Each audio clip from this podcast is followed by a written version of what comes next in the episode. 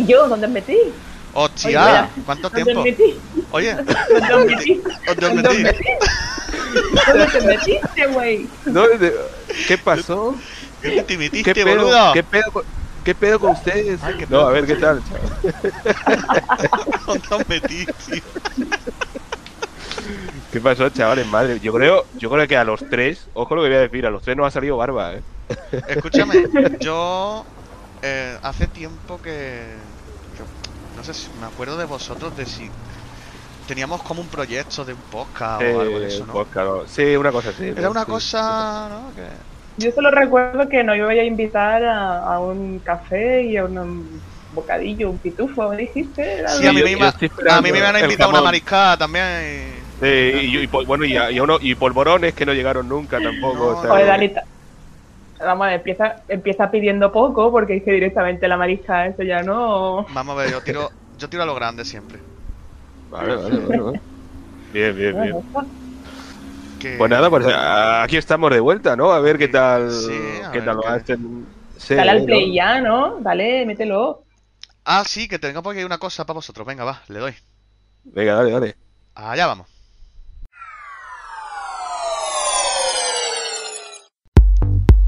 Estás escuchando Siéntate y te cuento. Un podcast en el que hablando sí se entiende la gente.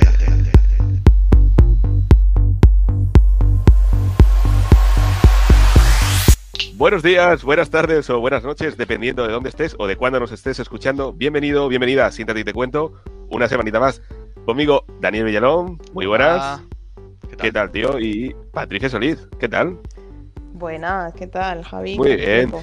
Y ha venido, eh, está otra vez aquí con nosotros, después de, de- de un tiempo. La tuvimos ahora unas semanitas con nosotros. Sara Martín, ¿qué tal? Hola, ¿qué tal? Buenos días. Parece que te gustó la, la primera experiencia y has Sara, repetido, ¿no? Parece. Sí, sí, parece la verdad que me fue- sentí muy cómoda con vosotros, digo bien. Fíjate tú si fue cómodo. con esta gente. Fíjate tú si fue cómodo que parece que no ha pasado el tiempo, ¿eh? Desde la ¿Verdad? vez. Hmm. Para mí es como si hubiera sido hoy mismo, ¿sabes? Sí, igual. Igual, Estamos igual. todavía digiriendo lo- los polvorones. Eh, sí, sí, Ah, mira, pues mira. feliz. feliz, No sé, feliz yo todavía año. estoy esperando la tapita de jamón, ¿eh? Uy, uy, uy. uy, uy. Uy, uy, uy, uy. Pues ya han pasado semanitas desde que mandó la tapita, ¿eh? Yo no sé. Pues Es que- se lo han comido, los de correo se lo han comido. Eso es que Seguro. era para un civil. ¿Ves? En, en, en MRV no te pasa. ¿no? No. Un saludo a MRV. Eh, un saludito, un saludito. Por Espero que cierto, la nunca carta que me perdisteis con el. Bueno, de- chicos, bienvenidos una semanita más a Siente y de Cuento. Recordar a los oyentes que, bueno, pues que nos pueden comentar en redes sociales. Venga, pregunta de examen. Patrick, ¿cuáles son nuestras redes sociales? Oh, Dios. Uh, Me has dejado en Patri, te dejo que le te dejo que le no me lo había preparado. Te dejo que el- puedes pedir el comodín del botón, ¿eh? si Comodín, quieres le puedes dar al comodín. botón. Le puedes dar al Comodín botón, del ¿eh? público. Venga, dale al botón. Dale, dale. Si te gusta lo que hacemos, danos un like en facebook.com barra siéntate y te cuento punto podcast o mándanos un email a siéntate y te cuento punto podcast arroba gmail.com Eso es. Muy bien. y después de, de- de- este examen eh, exitoso, pues es que la verdad no sé si arriesgarme a hacer de nuevo otra pregunta. Pues claro, la primera pregunta de examen ha estado ha salido regular, por no decir eh, mal. Venga, la segunda pregunta de examen. A ver, venga, Dani, esta vez te toca a ti.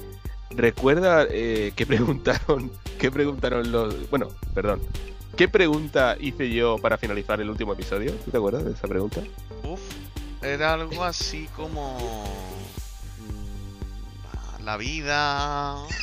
¿no? Sí, la, la vida, la, esa Eh, landonga. Sí, sí. Se la vi. Eh, No. ¿Cuándo, cuándo fue, ¿Cuándo fue la última vez que hiciste algo por primera vez? Menos mal, menos mal que los, los oyentes sí que me han contestado a esa pregunta y vosotros me, me- me tenéis contento, de verdad. Así que si, si te parece, vamos a darle al botón, vamos a escuchar alguno de estos mensajes, ¿vale? venga, va. Hola, pues eh, soy Tim de Ucrania y bueno, eh, la pregunta, ¿cuándo fue la última vez que hiciste algo por primera vez? Bueno, creo que cada día aprendo algo nuevo, hago algo nuevo, aprendo, por ejemplo, cómo actuar en una o en otra situación. También aprendo unas nuevas palabras en español o en otro idioma también. Pues cada día pasa algo, algo nuevo. Pues ya está. Muchas gracias. Hasta luego. Bueno, pues mi nombre es Gerardo y eh, respecto a la pregunta que lanzó de cuándo fue la última vez que hicimos algo por primera vez, yo pues bueno, pues este año, incluso con lo malo del coronavirus, ¿no? que estuvimos con el lockdown y demás, pues yo descubrí, eh, descubrí el pan, yo descubrí la masa madre. Y la verdad que básicamente semana tras semana estoy haciendo panes nuevos. cualquier cosa que se me ocurre, cualquier cosa que veo, o simplemente me viene a la mente algo, lo meto dentro del pan y a ver qué sale. Y bueno, de momento está yendo generalmente bien, a veces sale mal, pero generalmente está yendo bien. Me gusta el pan, a mi pareja también le gusta, a mis conocidos, a mis amigos también. Y nada, es muy placentero hacer algo nuevo. La verdad que eh, tener ideas propias y luego ver un resultado de tus propias ideas, de tu propio esfuerzo, la verdad que es muy, es muy eh, recompensa mucho, la verdad, es muy placentero. Nada, simplemente eso. Eh, muchísimas gracias por, por, este, por escucharnos y nada, eh, un saludo a todos los miembros del equipo. Muchas gracias, adiós. Qué hambre, ¿no? Eh, claro, a, a hablar. Sí, sí, es que hablando de hablando pan, de pero pan. mira. Claro, claro, claro, claro. pero, pero mira, me viene muy bien. Gracias, Gerardo, por, por, por el comentario. Porque, porque hablando de masa madre, vamos, vamos si parece a, a entrar en materia, entrar en harina. Creo que me gusta a mí el, el amase, el harine, el- la materia, la materia. avanzando eh, en, en edad y tal, porque creo que habéis comentado y yo creo que aquí podemos hablar también de experiencias eh, personales o Sí, casos por que supuesto. conocemos. Eh, cuando ya el niño tiene un, un- un más, más edad, ¿no? Tiene 7, 8, 9 años. Tú mismo has comentado, Dani, antes que has, has notado o has sentido o has podido sentir esa sobreprotección. Y si nos quieres comentar de qué manera te ha podido influir, de, tanto de forma positiva como de forma negativa, porque todo Pues mira, tiene sus pros. Yo es verdad que cuando, cuando he sido chico he tenido, he tenido sobreprotección, ¿vale? Yo creo que esto le pasa a cualquier persona que tenga, que tenga algún tipo de, de diversidad, ¿no? Pero ha sido una protección muy light, ¿vale? Yo no puedo considerar que haya... Básicamente porque a mí sí me han dejado hacer lo que yo he querido, ¿vale? A ver, que yo me he escalabrado con un monopatín tirándome por una cuesta para abajo, ¿vale? Luego me han curado y ya está. Pero es verdad que obviamente hay en algunos aspectos de la vida, ¿vale? Que por miedo, incluso ya cuando cumples la adolescencia, ¿no? Por, porque ya tú ya eres más autónomo. Y es verdad que por miedo, pues muchas veces eh, se cae en ese, en ese tema de sobreprotección, ¿vale? Pero yo creo que ahí también influye mucho el, que tú puedas demostrar que, que puedes hacerlo. Porque en el momento en el que tú a tu familia le demuestras que tú puedes hacer algo, ¿vale? Esa barrera ya, ya se va. Eso es mi caso, ¿vale? Eh, pero si es verdad, ¿vale? Que por ejemplo, eh, ya otro tipo de familiares, ¿no? Como pueden ser mi abuela o pueden ser mis tíos. Si es verdad que me sobreprotegen un poquitito más, ¿vale? Porque no están tan acostumbrados a, a convivir conmigo a lo mejor como lo han hecho mi padre y mi madre, ¿no? Pero, bueno, eh, tú tienes que ser siempre capaz de, de- de poder demostrar. También es verdad, ¿vale? Que sí conozco otro tipo de familias que han tenido una sobreprotección extrema con, con los niños y luego cuando han sido mayores pues se han visto las secuelas, ¿no? De tener a una persona que no es capaz de adaptarse al mundo o que no percibe, que no tiene inteligencia emocional, etcétera. Entonces, en mi caso sí es verdad que ha habido un poquito de, de sobreprotección, pero no sé si achacarlo tanto a mi, a mi discapacidad como a lo que podría haber pasado con cualquier persona. Pues yo, yo es que parto de la siguiente base, y es que yo creo que cualquier padre, en, en líneas generales, siempre va a tender a, a- a evitarle a los hijos el mayor daño posible y que Sí, cualquier cosa que te digan, creo que lo van a hacer en, en líneas generales, ¿no? Para evitarte el mayor daño y, y el mal que te puedan evitar. Entonces siempre ese miedo va a existir en un padre. El, el problema, y bueno, y aquí es donde es el saber eh, qué límites marcar y, y también tiene que haber una simbiosis en cuanto a a la evolución de, de las responsabilidades que el niño vaya adquiriendo poco a poco. Y entonces, por un lado, ese aprendizaje, ¿no? Tanto del, del padre como del niño, en el sentido de yo sé que esto lo puede hacer solo. A lo mejor la primera vez se ha caído, pero la segunda o la tercera no. Eh, sé que puedo hacer esto, sé que puedo estar tranquilo, aunque aún así, yo creo que y nos pasa a todos, tengamos la edad que tengamos, que nos vamos un día de casa o dos días y ya nos están llamando. eh, ¿quién- eh, Oye, ¿te has, comido bien? ¿Te has puesto el abrigo? O sea, la típica frase de madre, yo creo que a todos nos la han dicho más Mira, yo el vez, ¿no? Episodio. El episodio más fuerte de. El que más marcó, ¿no? De sobreprotección que recuerdo fue. eh, creo que fue a los 20 años, ¿vale? Que. mm, era la primera vez que yo iba a viajar fuera de, de mi localidad. Porque iba, mi novia se fue a vivir a Toledo por aquel entonces. Y yo iba a ir a verla. Yo era la primera vez que iba a coger un tren, la primera vez que iba a coger un avión, ¿vale? Solo. Y obviamente, pues, ya te puedes imaginar cómo estaba mi madre. Mi madre estaba que esa noche no durmió absolutamente nada, ¿vale? Y mi madre intentó evitar esa situación porque tenía un miedo de que a mí me pasara algo y tal, ¿vale? Lo que pasa que, claro, ya, ya llegó el día, ¿no? Y es verdad que ahí hubo una pequeña discusión, pero fue por miedo, ¿no? Había un miedo. No, eh, y claro, ella me decía, Dani, ¿tú eres, tú eres consciente de, de la noche que me vas a dar? Digo yo, mamá, mamá, pero es que lo tengo que hacer. Digo, yo lo sé que tú no vas a dormir esta noche. Digo, pero es que lo tengo que hacer. ¿Y tú sabes que lo tengo que hacer? ¿Sabes que es así? Y nada, luego ya cuando llegué, todo bien. Obviamente yo, cada cinco minutos llamando a mi madre. Porque, a ver, si ella iba acojonada, yo iba acojonado el doble, ¿vale? Porque era la primera vez que yo iba a romper esa barrera de, de salir solo por primera vez, de, co- de coger un tren, de, de irme a otra localidad, solo. Pero tú sabías que tú tenías que hacer eso, Dani. Por supuesto. Claro que lo sabía. Y ella también lo sabía que yo lo tenía que hacer. ¿Vale? Lo único que pasa que el miedo es inevitable. Ta- por tanto, por una parte como por otra. ¿Vale? Y yo me acuerdo de montarme en el tren y nada más montarme en el tren, llamar a mi madre y decirle, mamá, ya estoy en el tren, respira yo y respira ella. ¿Vale? Mamá, acabo de llegar a Madrid.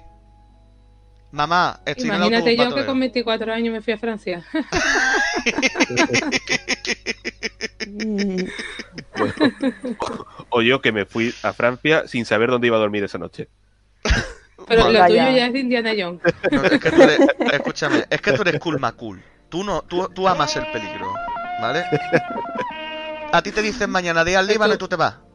Sí, Pero tu madre, tu madre me consta lo pasó regular, ¿eh, Javi. sí, ya, ya, ya. Pero, y, y- bueno, y lo, y lo sigue pasando. Pero es que es normal. Es que yo creo que ese miedo, es- ese miedo irracional que cualquier madre, padre, cualquier familiar eh, que, que conviva con, con, con alguien, ¿no? Con un hijo que se, que se vaya afuera, lo va a seguir teniendo. Pero evidentemente para que esa persona esté tranquila y, esa, y ese niño adquiera poco a poco las herramientas y la competencia para desenvolverse, es algo que se tiene que ir dando de forma natural y de forma progresiva. Evidentemente no es lo mismo eh, que con 12 años te deje hacer cierto tipo de, de cosas que, a lo, que lo que puedes hacer a partir de los 18 o de los 20 o, o más adelante. Pero para De ello todas formas, es lo que dice, es lo que dice Javi, ese miedo nunca va a desaparecer, ¿vale? Claro. Yo, por ejemplo, el año pasado, que fui varias veces a Murcia, yo era la primera vez que viajaba en BlaBlaCar, ¿vale? Pues yo no me fiaba de BlaBlaCar. Digo yo, A yo mí me de da miedo. Yo, yo eso de meterme en un coche con personas que no conozco, ¿vale? Que no es un transporte público, que es transporte particular, ¿vale? Es, es muy seguro, es muy seguro. Sí, sí, sí, yo ya cuando lo probé, ¿vale? Y además que conoce gente, ¿vale? O sea, Mm. ¿tú te piensas que mi padre le hacía gracia de que yo me fuera con tres maletas en- con una persona que no conocíamos de nada en un coche de aquí a Murcia? ¿Qué va? Mm. ¿Qué gracia le va Yo a no hacer? sé si te hubiera dejado si soy tu Vale. madre, ¿eh? ¿Qué gracia le va a hacer? Vamos a ver, o sea, es que es difícil. Lo único que pasa es que dice, vamos a ver, papá, es que lo tengo que hacer. Yo esa No, aparte ya tengo con la edad que tienes tú, a ti ya tu padre no te puede decir nada, tú ya puedes hacer lo que quieras. No, claro, No, pero, pero- no me lo va a decir, ¿vale? Quiero decir, él no me lo va a decir, pero yo sé que él el miedo lo tiene, ¿vale? O sea, porque sigo siendo su hijo, Claro. ¿entiendes? El, claro, claro. Lo normal. O sea, la gente que, que ahora mismo también nos esté escuchando y. lo que queremos también que entienda que este miedo nunca va a desaparecer. Es decir, No, que, que un padre, independientemente de que, de que un hijo tenga o no diversidad funcional, pero creo que eso también es un plus, ¿no? El hecho de que el niño tenga diversidad funcional, ese miedo va a estar ahí, siempre. Cualquier padre lo, lo va a tener. El problema es, eh, bueno, el- la cuestión está en, en afrontarlo y encajarlo y saber que ese niño está de sobra eh, preparado y, y que va a saber defenderse y desenvolverse porque ya tiene edad o porque ya es una experiencia que he vivido previa. Yo cada vez que cojo un avión, seguro que mi madre tiene un ataque, seguro que, que está siempre ahí, "Ah, llegará bien, llámame cuando llegue, tal igual, pero sabe que, que voy, a, po- que voy a hacerlo sin, sin problema porque ya lo he hecho antes. Aún así, ese miedo va a seguir ahí. Sí. Totalmente.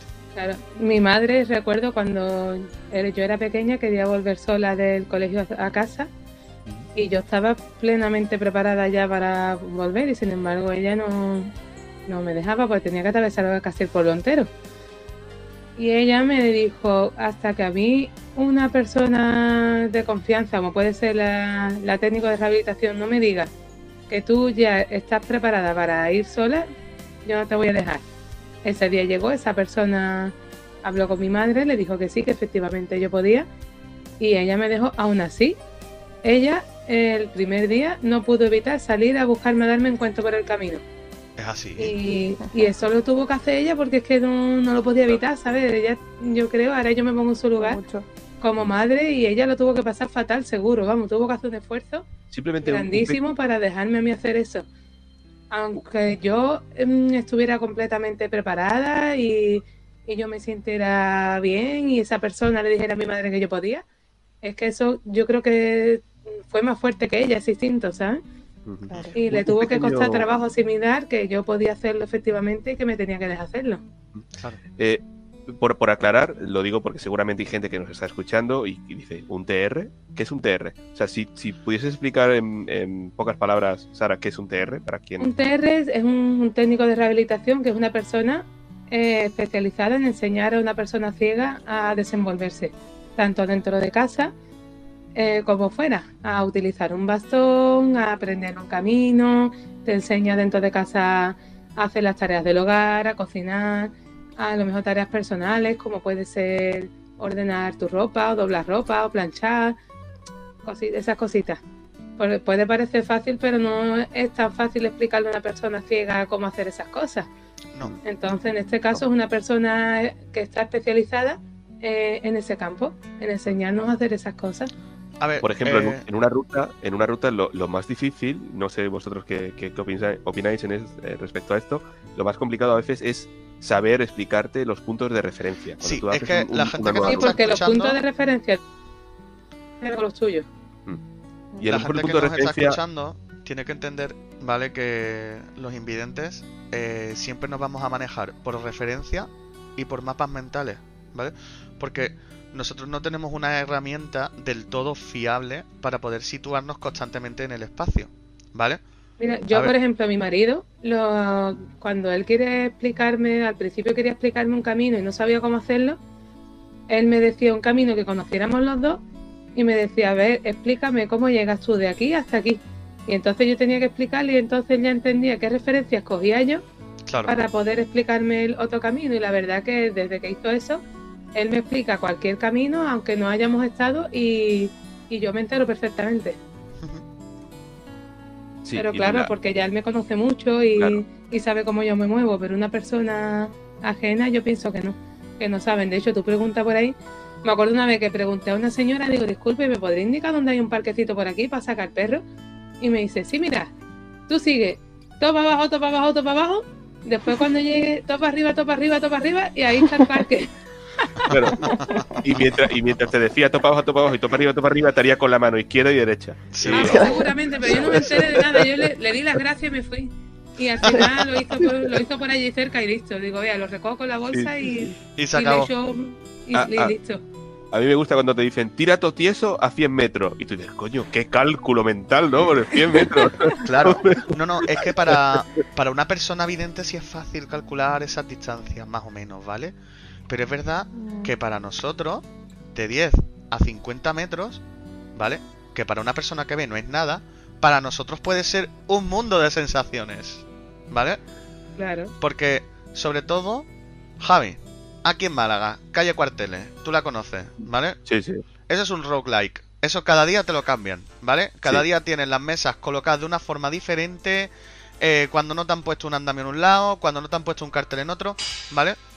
Y tú el camino te lo sabes, pero lo que te vas a encontrar por medio, tú no te lo sabes. Eso es Eso peor es, que jugar a los marcianitos. Eso teniendo un perro es más Sí. fácil.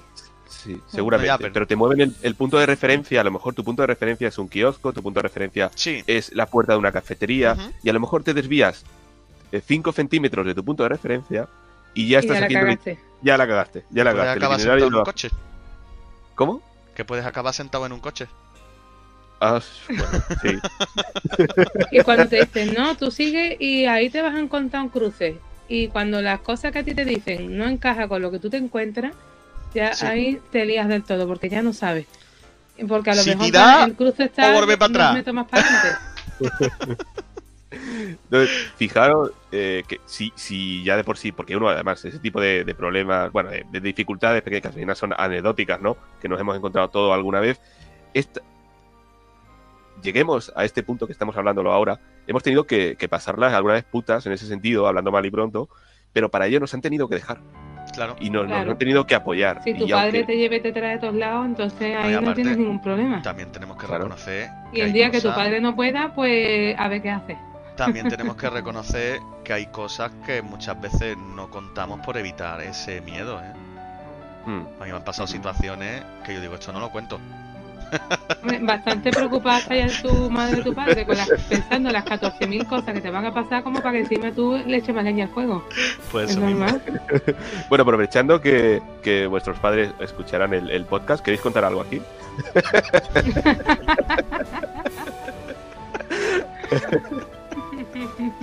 Cuando llegue a casa hablamos. Mami, otro día te lo cuento.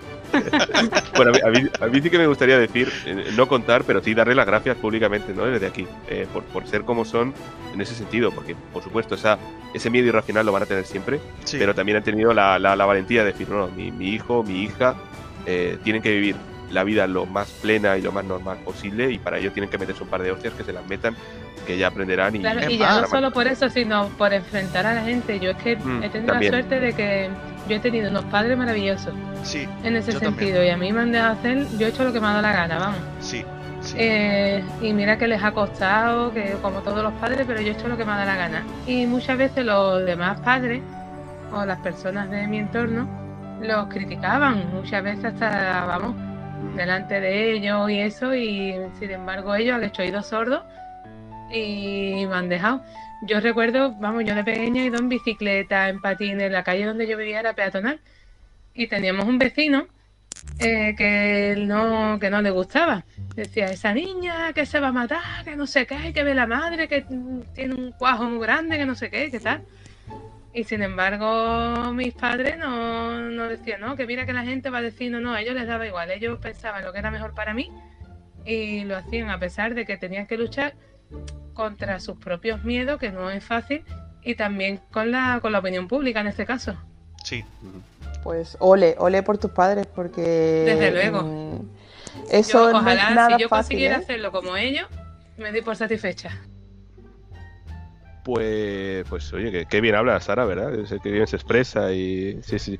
Pues si os parece, eh, vamos a tomarnos un pequeñito descanso. Vamos a seguir poniendo mensajitos de la gente a ver qué nos, a ver qué nos cuentan, ¿no? ama ya. Hola, soy Martina y la última vez que he hecho algo por la primera vez es eh, aprender el español. Estoy en, en la práctica ahora, pero he de- decidido de aprender el español porque me gusta el idioma, no porque tenía que hacerlo, porque he aprendido el inglés, el francés. mm, porque tenía que hablarlo en la escuela o eh, tenía que trabajar, pero el español es la primera, el primer idioma que hablo, que mm, quiero mm, hablar porque me gusta. Chao, chao, hasta luego. Buenos días, eh, soy Carlos Ramallo, soy de Málaga. Y, y en cuanto a la pregunta, eh, ¿cuándo fue la última vez que hice algo por primera vez? Eh, bajo mi punto de vista y de forma personal, intento que todos los días pueda hacer algo por primera vez. Creo que es como un reto que me planteo y, también es algo que me ayuda a seguir aprendiendo y no estancarme. Eh, me motiva eh, los momentos en los que me encuentro más inestable eh, porque no controlo la situación y entiendo que es porque estoy haciendo algo por primera vez. Aunque de cara afuera eh, y por el trabajo que desarrollo no pueda mostrarlo de esa manera, pero internamente y quizás los nervios a diario me ponen a 100 en ese sentido, porque al final hacemos algo por primera vez. Muchísimas gracias y, y seguir así. Es un placer escucharos. Oh, pues mira, no, no- está bien, ¿no? Eso de terminar con, con una sonrisa los programas que luego intentamos nosotros. Y, y, bueno, eh, quien lleva mucho tiempo callada, yo no sé a ti qué te parece, Dani, es, es Patri, ¿verdad? Lleva un Sí. montón sin hablar. No, Así que, no sé, vamos a, vamos a dejarla hablar un poquito. Venga, va. ¿Qué va, Javi? Es solo que tampoco os querías interrumpir porque la verdad me parecía un tema bastante interesante y sobre todo que nos lo cuentes ahora que venga aquí a contárnoslo, pues también me parece mm, muchísimo más interesante de lo que yo pueda aportar. Quizás desde mi visión, lo que entiendo por sobreprotección va, va mucho. Yo, por ejemplo, pongo el ejemplo de- del huevo frito, ¿no? Que de hecho, típico que la abuela te hace de comerte tres platos y, siempre te pregunta, ¿pero te pongo algo más? Pues esa sobreprotección, quizás muchas veces el intentar cubrir ¿no? a, a nuestros niños, a nuestras niñas, con un poquito más de ayuda para que no se caigan, para que no les falte de nada, para que no fracasen, para que no se equivoquen, para que los tengan todo como, como allanarle el camino, ¿no? De- Y, y después, sí, Sí, sí, no, no, digo, y, y- pero ¿no crees que al final también nosotros caemos luego con nuestros hijos, ¿no? En esa sobreprotección. Es decir, la, misma, claro, la misma sobreprotección que hemos vivido nosotros de niños con nuestras abuelas, seguramente cuando seamos abuelos algún día lo haremos también, ¿no? Con huevos fritos o con, o con lo que sea. Es que claro, ahí fue está donde, claro, porque- ahí fue donde empezó mi carrera de kilo. Ah, ahí, ahí. Sí, porque mi madre decía no comen más, no comen más, y mi abuela siempre me echaba otra cuchara más. Bien. Total, pero yo estoy seguro, estoy segura de que cuando mm, nos vemos reflejados después en nuestros propios padres con las cosas que hacemos, así que cómo no, cómo no vamos a hacer nosotros lo mismo. Eh, y también está desde el punto de, de vista ya más externo, desde a nivel de terapias, eh, lo que veo como en las familias y lo que se intenta hacer. Y es que esta sobreprotección va a, querer acaparar mucho y hacerlo todo, eh, como justo a coger lo que se hace en las sesiones y hacerlo en casa, que por supuesto eh, su, papel, su papel es muy importante dentro de las sesiones porque nosotros solo acompañamos una vez a la semana y son las familias las que hacen el trabajo más importante a diario, ¿no? Y necesitamos ese refuerzo en casa y por eso incluso llamamos a la familia coterapeutas, porque necesitamos que sean nuestras aliadas eh, nuestras intervenciones y que, y se siga trabajando en casa. Que por un lado está muy bien, pero por otro, pues no tanto, porque, mm, claro, al final puede llegar incluso a la sobrecarga de la familia que, y que ésta coja un rol que, que no le corresponde, que, que sea el rol eh, del terapeuta camuflado, ¿no? Y que, y que ya no sea el padre o la madre o tío o la hermana, sino que, que, cambie a tener que hacer las cosas de una forma y, y olvidarse de esa parte, ¿no? De, de que al final pues somos la familia y que no tenemos que ocupar tampoco ese cargo. Claro, que, que más allá de que, que sirva de refuerzo ¿no? al, al apoyo que le pueda brindar al, al terapeuta, que no se olvide que su función al final es disfrutar de, de ese niño, de esa niña, como padre, como hermano, como tío, ¿no? Exacto, jugar con los niños, que al final lo que necesitamos es como padre o como madre, además de educarle y tal, es pues ser, ser su familia, jugar con ellos eh, y es otro ambiente también, no es lo mismo lo que necesita el niño en sesión que, que lo que necesita en casa.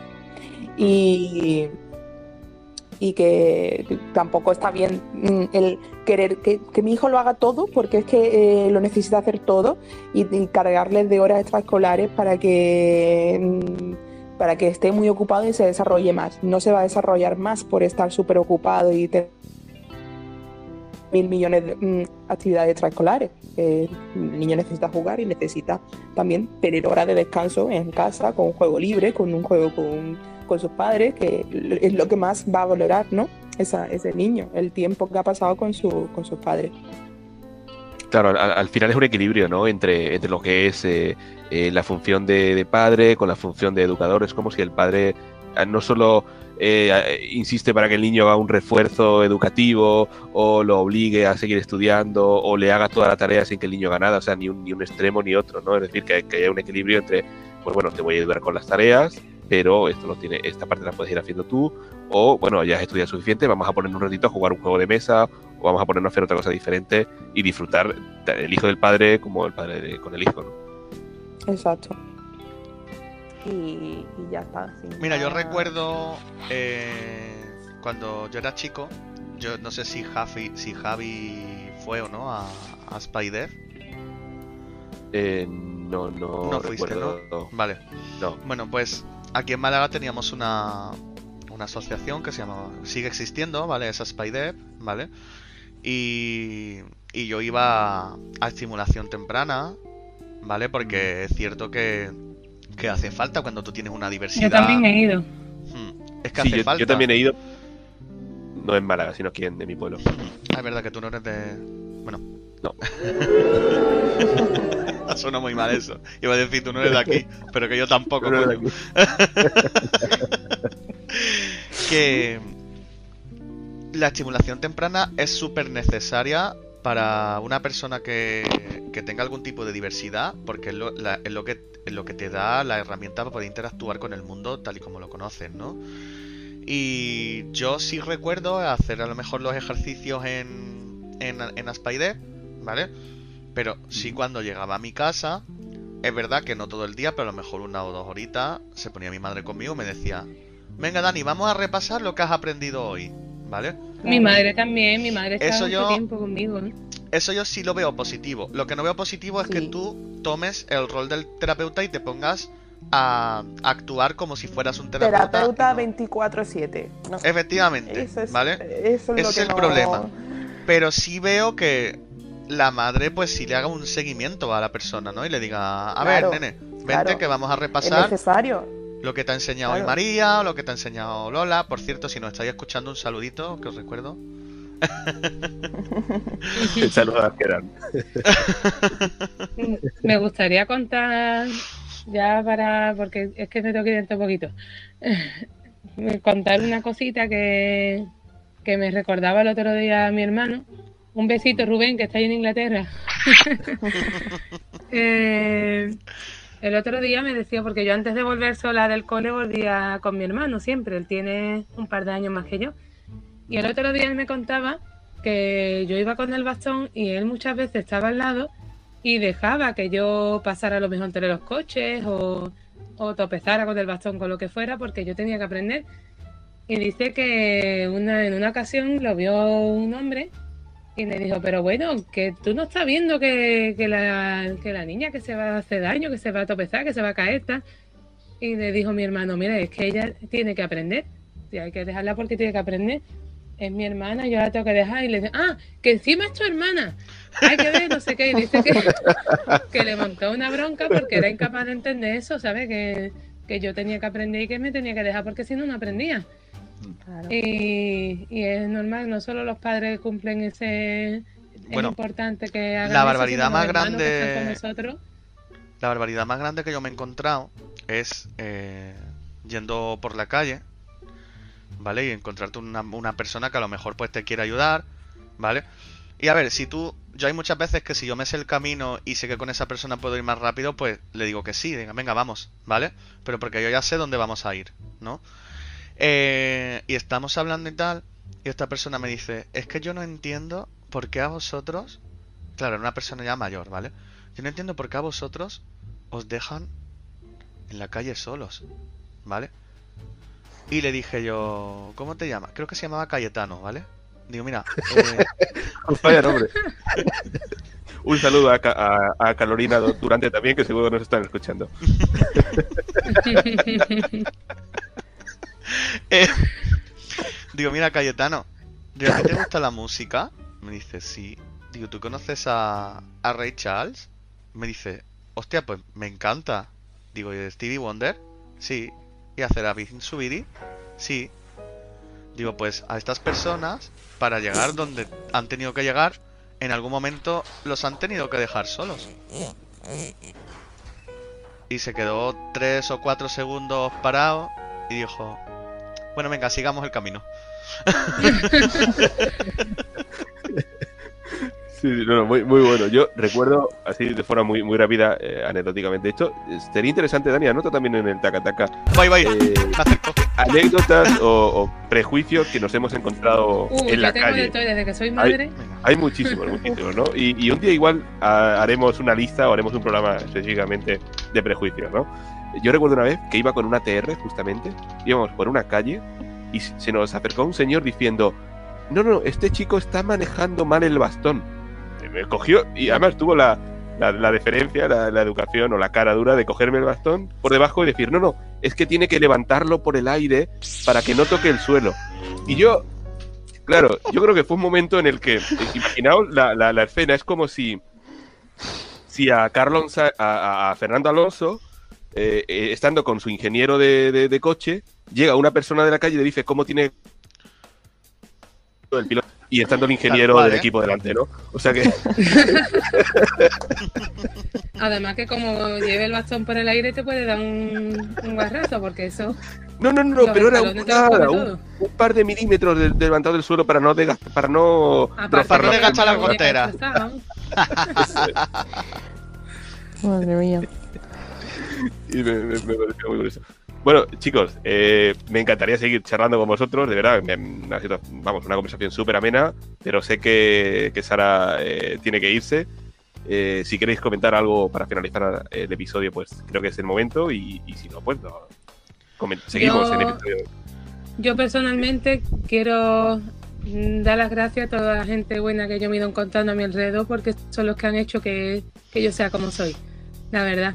Tanto a mis padres como a mi hermano, como ahora a mi marido, incluso a mis niños, que son los que me han demostrado que soy capaz de hacer mucho más de lo que yo pensé que yo iba a ser capaz. Yo, Así que yo quiero agradecer a todos ellos yo desde sí, aquí. yo sí quería decir algo, ¿vale? Eh, es más, lo voy a decir siempre que tenga la posibilidad, ¿vale? Con lo cual, eh, a lo mejor hacemos un copia y pega en varios episodios.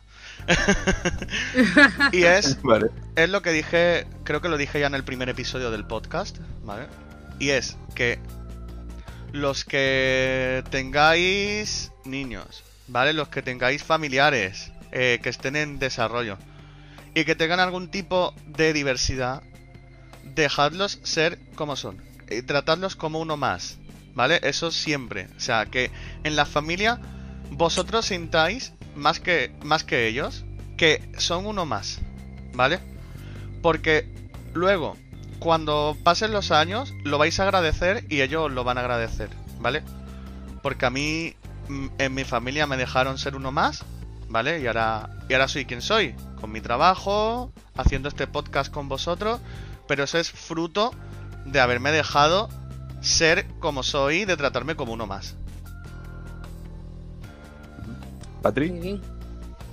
Yo Qué bien habla, directamente, hijo. bueno, más que Qué vosotros no lo puedo, no, es que no puedo decir nada más que vosotros. Es que yo me quedaría escuchando más de vuestra experiencia para que eso sirviese de ejemplo, porque es realmente lo que lo que puede llegar. Nosotros decimos, tenemos que dejar a, los- a los niños, a las niñas experimentar. Y, y no sirve de nada que nosotros le digamos que no se puede. Es que vosotros sois el ejemplo de, de, de demostración, ¿no? De, pues, ¿por qué funcionan las cosas? Porque se dejan bien desde el principio, se dejan hacer y, se, y entonces mm, muchas gracias Sara por, por prestarte a, a estos, a estos dos. que- Ya está harta, ya gracias está a harta. vosotros también por, por dejarme intervenir en esto, porque era un tema que me interesaba un montón y me hacía mucha ilusión. Pues nada, La verdad que, que he olvidado, bueno, me, me vais a matar, eh, he olvidado eh, el último mensaje que quería poner el día de hoy. Me parece muy importante este mensaje, me parece que, que queda muy bien para el cierre del programa. Y si te parece, Dani, le damos al botón y escuchamos el último mensaje de hoy. dentro mensaje. Hola Javi, hola Dani, hola Patri y demás gente. Soy Bea de Santander y soy la fan número 26 de Siéntate y te cuento. Me preguntáis cuándo fue la última vez que hice algo por primera vez. Mm, Bueno, pues el mes pasado hice el ramadán por primera vez. Bueno, fue un ramadán un poco freestyle porque mm, bebía agua y a cualquier hora y, y además lo hice en noviembre en vez de en abril-mayo, que es cuando cayó este año. Eh, así que tuve menos horas de, de ayuno. Eh, no es que sea musulmana, yo me considero cristiana, pero mi pareja sí lo es. Y mi intención era conocer su religión un poco más de cerca. Y bueno, él me cuenta que uno de los motivos del ramadán es ponerse en el lugar de alguien que no tiene recursos, que no tiene para comer. Pues la verdad que ha sido una experiencia súper guay porque además de sentir esa empatía, me he dado cuenta de que tengo más fuerza de voluntad de la que pensaba.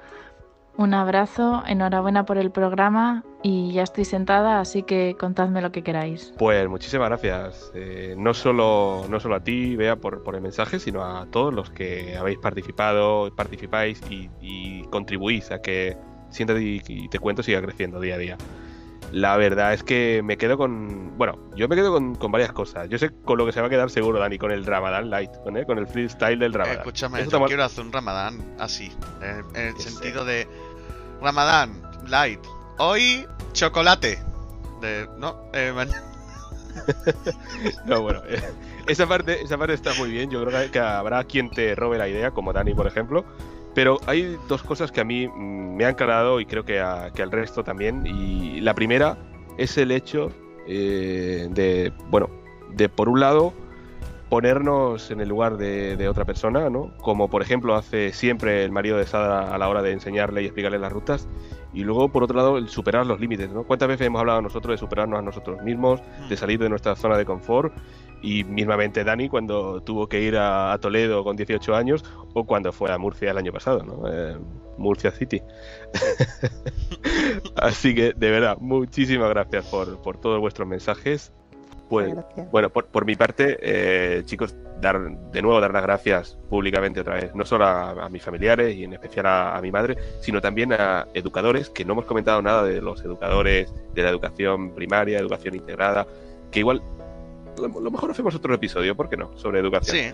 Y así que nada, de verdad, un Y a los placer TR, estar- que los TR hacen mucho también. y a los TR, y a los TR también, sí, sí. Y al señor de la calle que me cogió el bastón. Y a Cayetano, Cayetano, que te quiero. Así que, Sara, de verdad, un placer. Eh, esperamos contar contigo en, en otra ocasión, si es posible. Claro, cada vez que Y- queráis me lo dice.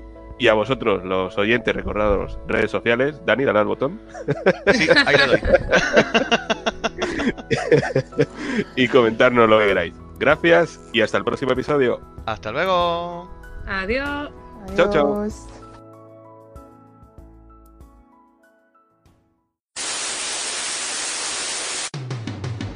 Si te gusta lo que hacemos, danos un like en facebook.com barra siéntate y te cuento punto podcast o mándanos un email a siéntate y te cuento punto podcast arroba gmail punto com.